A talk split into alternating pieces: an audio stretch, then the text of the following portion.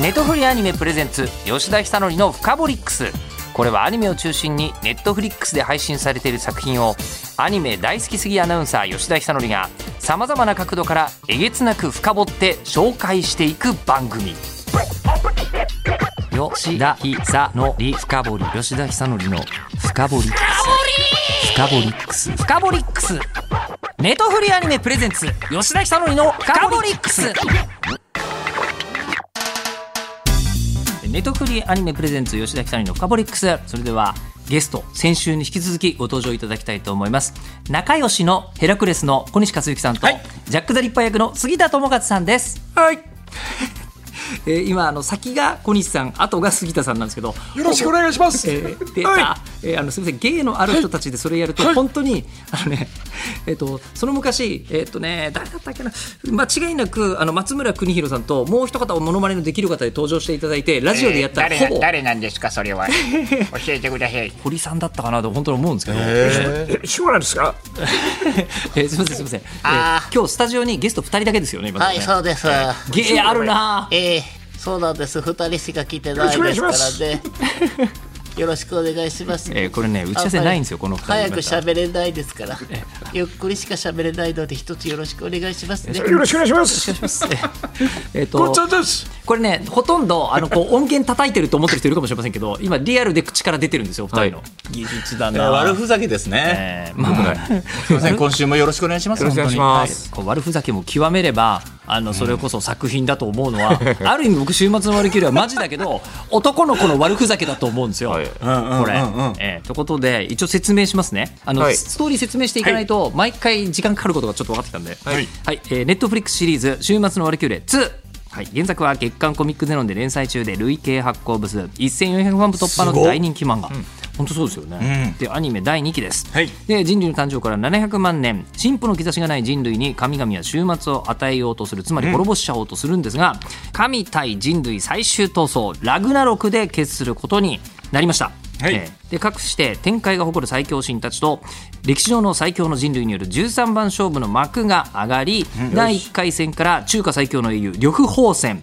雷のバーサーカートールというとんでもない戦いで幕を開けて対マン勝負3回戦まで終わりまして2対1で、えー神が有利、まあ、これぐらいまで言ってもいいでしょう、はい、で4回戦がこれから始まりますよというところで制作したアニメスタジオが12対戦ハローワールドのアニメーション制作、えー無限の住人イモータルプロメアガールズパンツァーなどの 3DCG などで戦いを描かせたら定評のあるグラフィニカおなのですが、はい。もうこれ、あのー世界的にものすごいヒットになってるんですよね。世界中のランキングが、あのこう発表されるというか、はい。わかるじゃないですか。でネットフリックスの日本以外のランキングもゴリゴリ上位にいるという、あら嬉しい。週末のワルキューでもこういう作品ってはい自分の国の関わりがある人が出てるからみたいな、そういう見方するじゃないですか、やっぱり海外の作品とかでもそういうなんか神様だったりとか英雄とかが集まった時に日本のヒーローとか、ん。日本のなんかスーパースターが出るのかなとかってやっぱり見ちゃいますもんね、結構ありますよね。なんか日系人のキャラクターがこうあの洋画のやつに出てくるとちょっと応援したくなる、ちょっとワクワクしますよね。ね。します。うんでもそういう感覚あるんじゃないですかね、周りがずっと「マセオマセオ」って呼んでて「マセオ」っていう台本に書いてあったんですよ、はい。でそのキャラがある日日本の故郷に帰って奥さんが出てきたんですよ日本人。ん「マサホ」って言ったのに あっちの人があの発音できなかったリアルリアルねでもそれはね、だからマセオになってたんですよ。本当はマサオさんでした。マサオさん いやーでも今回ねそのあの地元間で言うと,、はい。えー、とお二人に来てもらう前のシリーズ「週末の悪ければ1」の時は、北欧神話のプロの人を呼んできて、えええー。北欧神話の先生に。国語神話のプロ？ー、めっちゃ面白そうじゃないですか。面白かった、えー、あすごい。ポッドキャストで聞けますんで。あなるほどなるほど。えーよかったらその回は聞いていただきたいと、ただこれ考えてテンション上がんない男の子いないよねっていうやつですよね。もうすごいラインナップ。神様も。日本の神様出ると思わなかったもんそうですね、そうなんですよ。あこれ OK なんだこの人。それがすごい、で今一応ね手元にあの、はい。私週末のマルキューレの手拭いというのが昔コミックゼノのねおまけについてて、はいいえ。ー持ってるんですけどこれいいですね。上側がゼウス釈迦ロキアポロンポセイドンスサノオノミコトヘラクレストール毘沙門天うんアヌビス、えーオーディンベルゼブブシバはいね。なんか聞いたことあ幅広くる呼んでるよ。毘沙門天だと思ったら上杉謙信だったらどうします？そういうの。あれ自称じゃないですかね。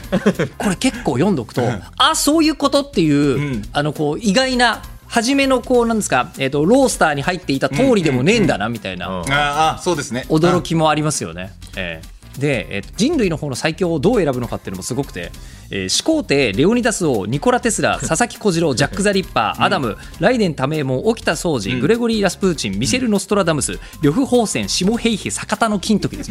いいね。いいすごいよね、はい。いいラインナップ。ね。これ考えた人天才だなって思う。ワールドヒーローズでもここまでやらなかった。ねそうね。ラスプーチンを出てる。ラスプーチンそうなんですよ。でもラスプーチンは何がすごいのかっていうのはこれから分かりますからね、そう基準がワールドヒーローズなんでやっぱりああいう感じなのかなって言っどういうまあひげはあるでしょうねみたいなね。ねえ。だから本当に神様っていうのはやっぱり神様だから、うん。人間離れした能力を普通に使えるわけじゃないですか、はい。ただ人間がねその神様と対峙した時にどういう能力を持ってて何どういうふうに戦うのかっていうのは、ちょっとめちゃくちゃ楽しみですよね、いやだからそうですね。週末のラグビーもし見てない人がいらっしゃるとするとちょっと説明するとさすがに神対人間じゃ勝てないんじゃないっていうふうに思うかもしれないんですけど、ちょっと,、えー、と人類には味方してくれる人がいるんですよ、えーこれが実際にですね、えー沢城みゆきさんが演じていらっしゃるブリュンフルブデね。リュンヒルデはい。がいて、でそのブリュンヒルデが自分のこの姉妹たち。姉妹だし13姉妹みたはい。でそのね13姉妹が、あの武器に化けて人類の味方をしてくれると。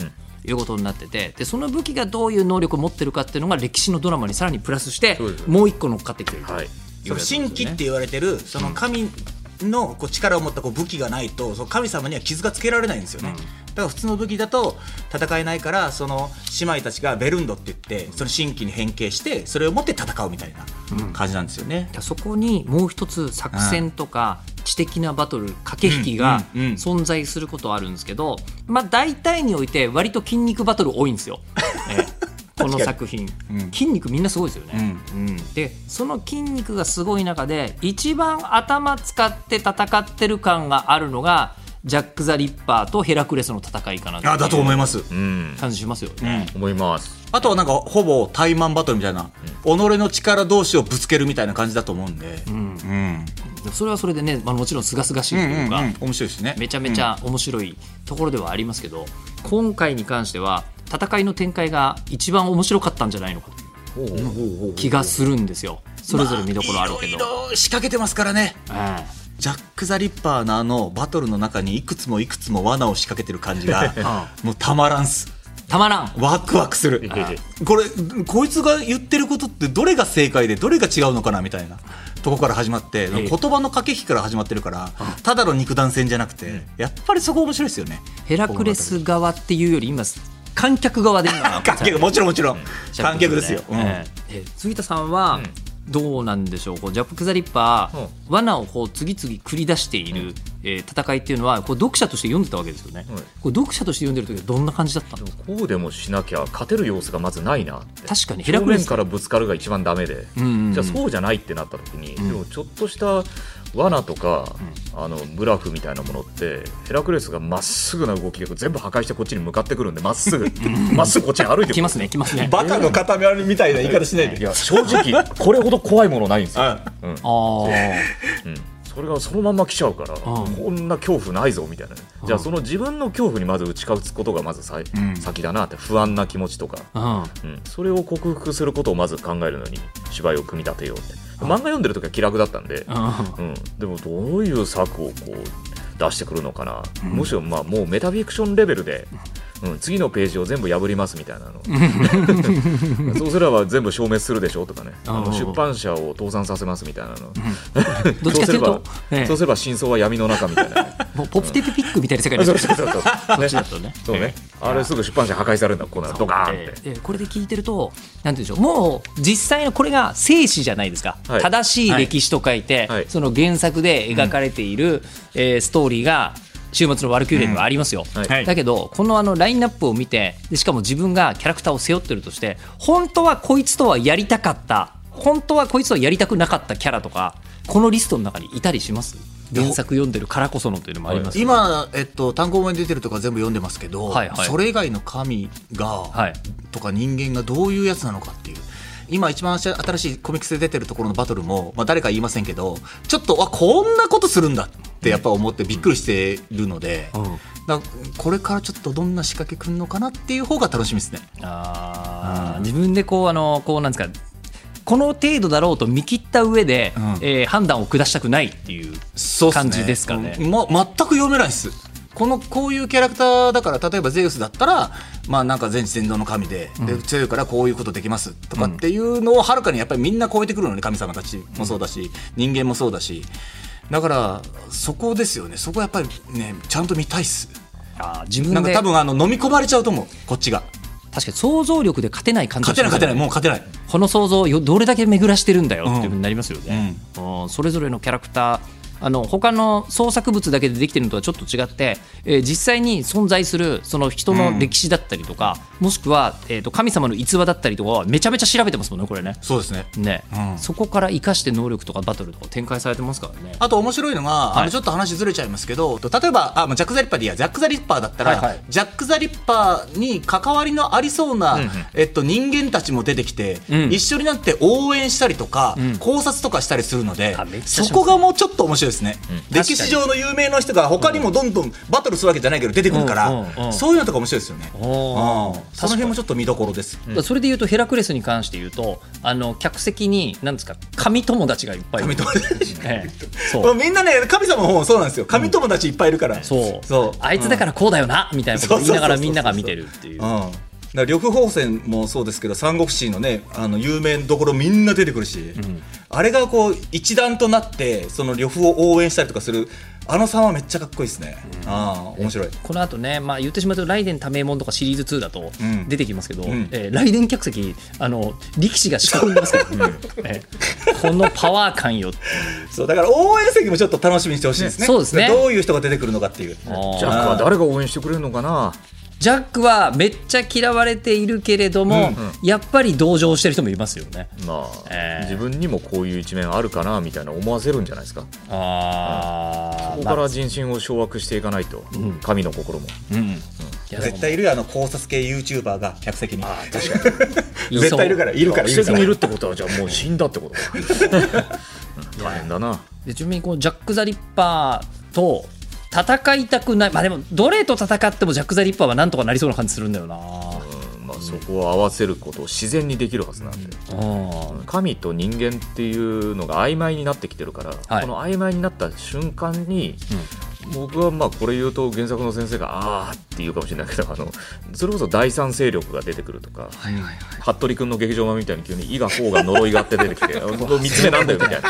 服部君の劇場版はさすがに覚えてない。え何？え今ちょっと今争ってる場合ではないでござるみたいな。み ござるではあるちょありそうですけどね、キャたいな感じになるのかな。ってここにいない名前を考えると、ええ。みんな大好きあの3文字の人とかあー。3文字のあの魔王様とかあー。いないから、あー。うんでも誰かがそれになっちゃうのか、うん。そうですね。そう。確かに。うん、であの「新女神転生」ですら名前は言えないがで表記されてた、いはいはい。あの4文字の人も、はいはいはい。あ人じゃないな。4文字のあのお方も、ね、言えないし、悪魔がね。そう。ええええ。これはこの名前言ったら終わりやわって言って、えー 私は何も言ってません、はい、だからもう非常にこう単純な物語に見えて実は週末のワルキューレってめちゃくちゃ複雑な何かがん。その裏にあったりしますよね。ね。このラインナップでもよく出せたなってレベルなのに、いやこのラインナップでもいろいろ考えてみるとあのすっごい魅力的なキャラクター大体一つであの物語作っちゃうじゃないですかみんな、はい。それを全部主役クラスでまあ、はい。13番勝負だから26人、はい。ね。これ最後まで書くの本当大変でしょうね、だと思います、うん。でもここでアニメ化されたことによっておそらく原作の方も勢いついてるんですよね。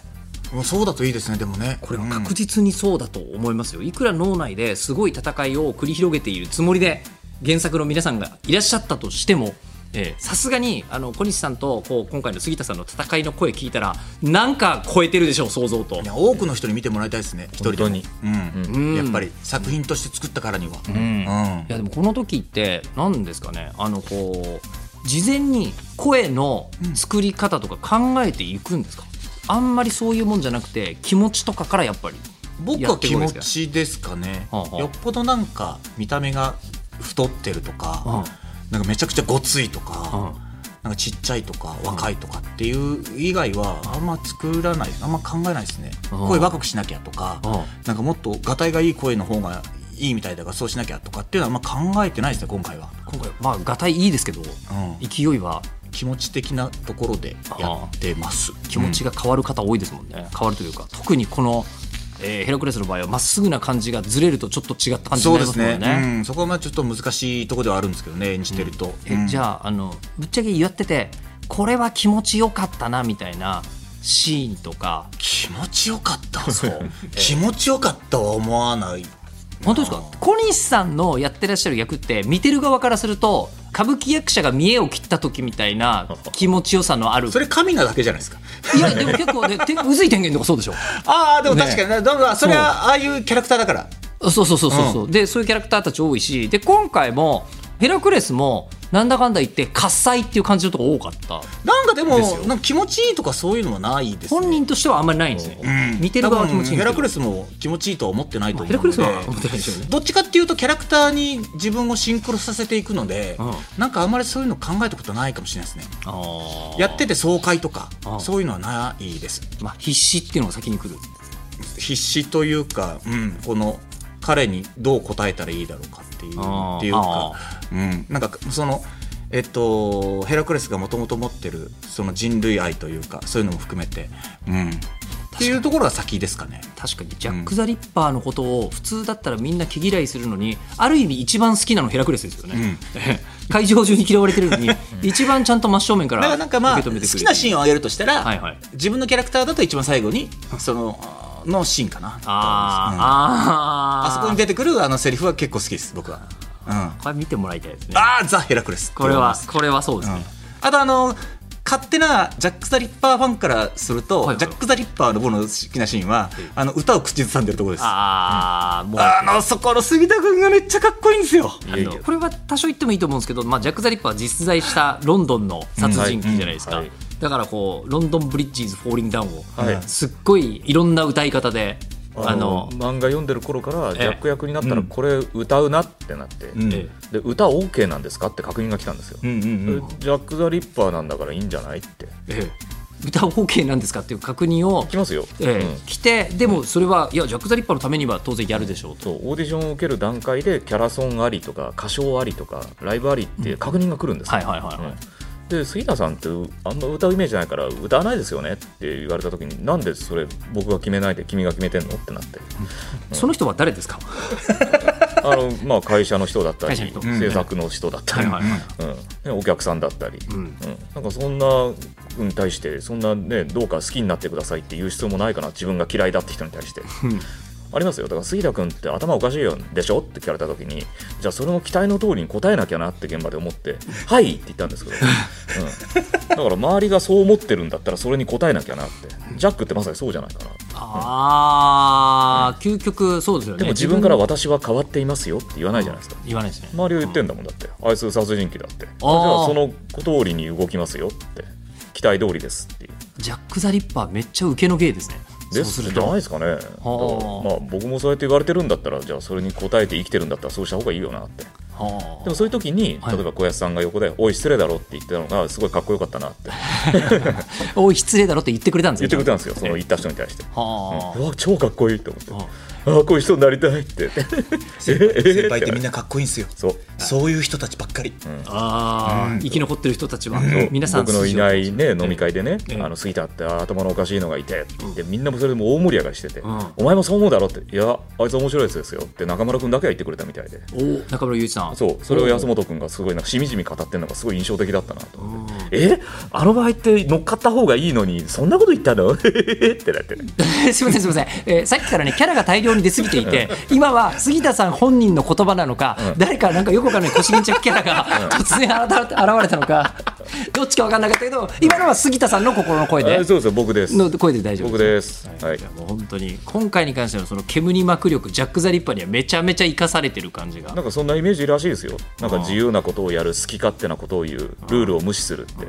あ、そうなんだ、世間のイメージってっていう。だから最初の第一声から、杉田さん、今回のセリフで、アドリブ何やったんですか？とか、まず。それゲーメストって雑誌で新しい格ゲーが出た時に、隠しキャラ何って最初に聞くやつと同じだよって言って、うん。まあでもいいですよ、はい、答えます、こうですって言って、でもそれ台本ですけどってっていうのをあの相手に強く言っちゃうと意味がないから、攻撃しちゃうことになるから,、だからちゃんと誠実に僕今回こうやって演じてここは台本にない部分をこうやって答えましたって、うん。いうようにはしてます。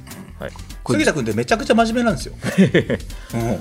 そう感じます。ものすごい真摯に物事を考えるし、うん。だから話長えとか分かんないとかいっぱい言われますけど、うん、まあそうだろうなって。そうやって喋ってるんで。だったらそう答えた方がいいなって。長くて難しくて分かんないみたいに答えた方が期待通りかなって 期待されてるのがそれだったらそうするぞ。多分そうではないかなっていうのが感じてくるんですよ。ー。普通に楽しかったです。はい。っていうだけで多分許してくれないなって思って。まあ楽しかったんでしょうけどもってい そう。う楽しいは楽しかったんですけど、ん。もういうところが楽ししかったかなってってややこしくしないとなるだけい人が見てないところからの着眼点でものを話した方がうん。納得してくれることが多かったんですよ。うーん。はい。手間がかかりますね。なんかね、うん。もっと楽に生きりゃいいのに、アンテナすごい張ってますよね。なんかそういう意味ではね。よくものご存知ですよね。なんか周りに対してじゃあどうしたらいいのかとか、なんかあのこういう見てんでじゃあこうしたらいいこうしてあげこうしますよじゃないですけど、なんかそういうのが敏感に感じれるアンテナが張ってるのはすごいなって思いますよね。うん。あそのジャック・ザ・リッパー的じゃないですけども、本当に、うんうん。うん視野が広くないとあの戦い方できないんですからね。だからどこにも行ける自分がいるっていうのはすごい武器になると思うし、ん。それすごいっすよね。でだから今回も変幻自在な感じなんですよ、うんうんうん。作品の中で,、ええ。でそうするとじゃああの先ほど気持ちがいいってのは小西さんないって話でしたけど、はい。やっぱりジャック・ザ・リッパーもよりない感じがしますね。気持ちがやってていいっていうんじゃないですよね、うん。うん、決着が、まあ、つくんですけど、ん。こう決着がついた時にまあ小西さんはちょっと気持ちがいいというか、ん。ある意味やりきった感はそうですね。ね、はい。すごい感じられてたと思うんですけど、はあれジャック・ザ・リッパーはどういう気持ちなんだろうっていうのは、うん。こうやった方じゃやった方が一番キャラクターの気持ち原作者の人より分かっちゃうみたいなとこあると思うんですけど。心や魂はとある時間から止まってる気はしますああの時になるほど。気持ちが死んじゃ魂がもうなくなってるからはい。その先のことをだから何も考えないのかなとかね。ああその囚われている要因がどこにあるかっていうのは見ててまあ分かるんですけど、うん。うんそこは見てほしいかな。うんうん。でやつは見てほしくないかもな。恥ずかしいところだから。はいいやジャック・ザ・リッパーはそうかもしれないですね。すげえ古い話ですけど、はい。田中将大と斎藤佑樹が投げ終わった後みたいな感じがすごいしたものすごい昔の話ですけど。本当に昔ではい。だけどあのシーンやっぱりなんかいいシーンだったんですよ、うんうんとっても、ええ。であの感じと今回のあのジャック・ザ・リッパーヘラクレス戦は、あるなっていうなるほ感どね。じがなくはないと思います。はいですよね、うんなんか燃え尽きるというか本当に限界までやったんだなっていう感じがすごいしますね。改めてすごいぴったりのキャスティングだったんだなっていうふうに、いや、そう思っていただけるといいですね。あのオンエア見たときに、やっぱり原作ありもので一番気を使うのって、皆さんがあのそれぞれ自分の想像したキャラクターの声で読まれてるじゃないですか。はい。だからそこと大きくブレがないといいなと思います。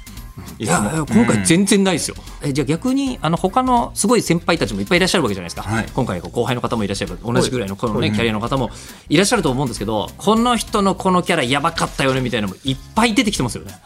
ああでもそうですね。うん。やっぱりほぼ先輩たち。が。まあもう重みがすごいですからね。